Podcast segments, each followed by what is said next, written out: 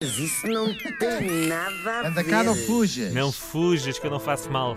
Bom dia. Anda cá que eu não te alejo. Bom, ah, lá chegamos então ao final do nosso especial de Natal que estivemos a fazer esta Uhum. semana em que celebramos o duomilésimo vigésimo aniversário do Menino Jesus. Vou repetir, duomilésimo vigésimo aniversário. Isto é que é saber números ordinais. Há quem saiba só números. Como é que é os outros? Olha, nem sei. Ah, cardinais. Uhum. Eu, isto sei também os ordinais. Bom, falar em ordinais, hoje vamos falar. Ah, que eu não, não, não, retiro esta parte. pois, Retiro acho que é esta parte. Hoje vamos falar da mãe. que também está de parabéns e a quem mandamos um grande beijinho, conhecida nos seus círculos mais íntimos como a Virgem Maria. Ai, minha Nossa Senhora. Bom, e o que é que nós sabemos da Maria, a figura histórica, ou seja, a mulher, Uhum. religião à parte? Ho- Hoje não há muitas dúvidas em relação à existência real de Jesus e logo também da mãe, não é? Só, só a dele, também, a, a mãe também tem que existir.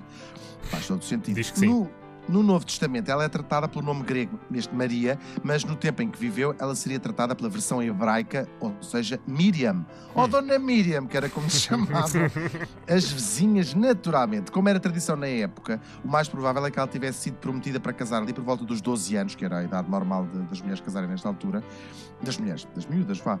Um casamento arranjado pelos pais e quase sempre com um homem mais velho, no caso em apreço, com José, ou São José, que eu não andei com ele na escola, até porque ele com certeza não deve ter andado na escola, não desfazendo.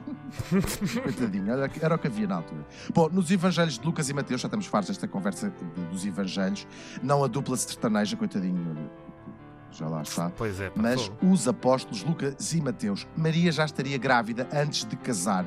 Nenhum deles é uma fonte muito credível, porque é, é pouco verosímil que eles se lembrassem de um pormenor da vida de uma mulher que era na altura completamente anónima. Mas ambos já falam da virgindade de Nossa Senhora, aqui com o quê? Com o propósito, claro, de acentuarem que o menino seria filho de Deus e não do marido. Ah, daí a coisa depois escalou com os primeiros cristãos e conta um ponto acrescenta-lhe um ponto e no século II, portanto 200 anos depois do nascimento de Cristo, Maria não só aparece como virgem, como que permaneceu virgem durante o resto da sua vida e nasce assim o dogma católico da Imaculada Conceição ou da Imaculada Concepção. Claro que os judeus contemporâneos tinham outra versão com o propósito contrário, que era denegrir a figura de Jesus. Para eles, Maria seria simplesmente uma mulher que pôs os palitos ao marido com um soldado romano e até, até dão um nome a esse soldado romano, que seria uma prostituta ou até que o menino seria fruto de uma violação. Os judeus também, quando, é- quando pegam alguém de ponta. É verdade, começam a descascar nunca, de cima tenho, a baixo. nunca queiras ter um inimigo judeu. Ah, meu Deus. Bom, um grande beijinho para o nosso auditório judeu. Muitos historiadores modernos hoje acreditam o quê? Que Cristo nasceu de forma absolutamente banal, em casa dos pais, Maria e José, na cidade de Nazaré. Os outros dois evangelistas, Marcos e João, não falam nunca da virgindade de Nossa Senhora, nem do estábulo, nem da vaca, nem do burro e nem sequer da cidade de Belém. Aliás, nós falámos disto aqui ontem. Nesta versão, Maria não recebeu nenhuma mensagem de nenhum anjo, nem sequer um SMS, e terá sido uma mãe normal. Sem desconfiar daquilo para que o filho estava destinado. Nada disto, claro, é incompatível com o resto da história teológica de Cristo. Seja como for, que papel terá tido esta mulher na educação do filho? Hum. Será até que foi dela que herdou aquele espírito contestatário? E durante a vida de Cristo, ela terá apoiado as ideias tão inovadoras na altura de Cristo? Terá tentado impedir que ele fosse, por exemplo, de Nazaré para Jerusalém, com o mau resultado que se sabe? Ou pelo menos, como qualquer mãe, terá ao menos insistido em que ele levasse um casaquinho de malha pelas costas?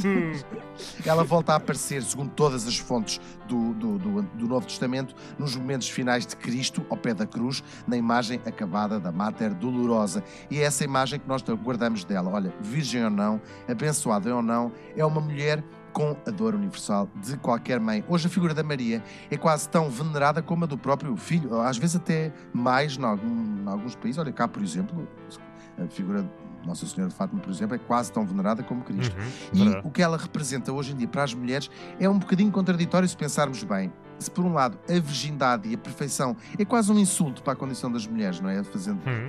tornando Maria diferente nesse sentido, mas por outro lado acaba por representá-la a todas, com os mesmíssimos dramas, desde o casamento adolescente aos dramas com a sua família, e ao fim triste que levou o filho, e é essa Maria histórica, essa mulher, que não pode deixar claro de nos fascinar. Como diria Charlie Chaplin, um dia sem uma boa gargalhada é um dia desperdiçado. Mas isso não tem, claro, nada a ver. Mas isso não tem nada Pior, a ver. não podia ter escolhido uma pior Epá, sim. citação, viste?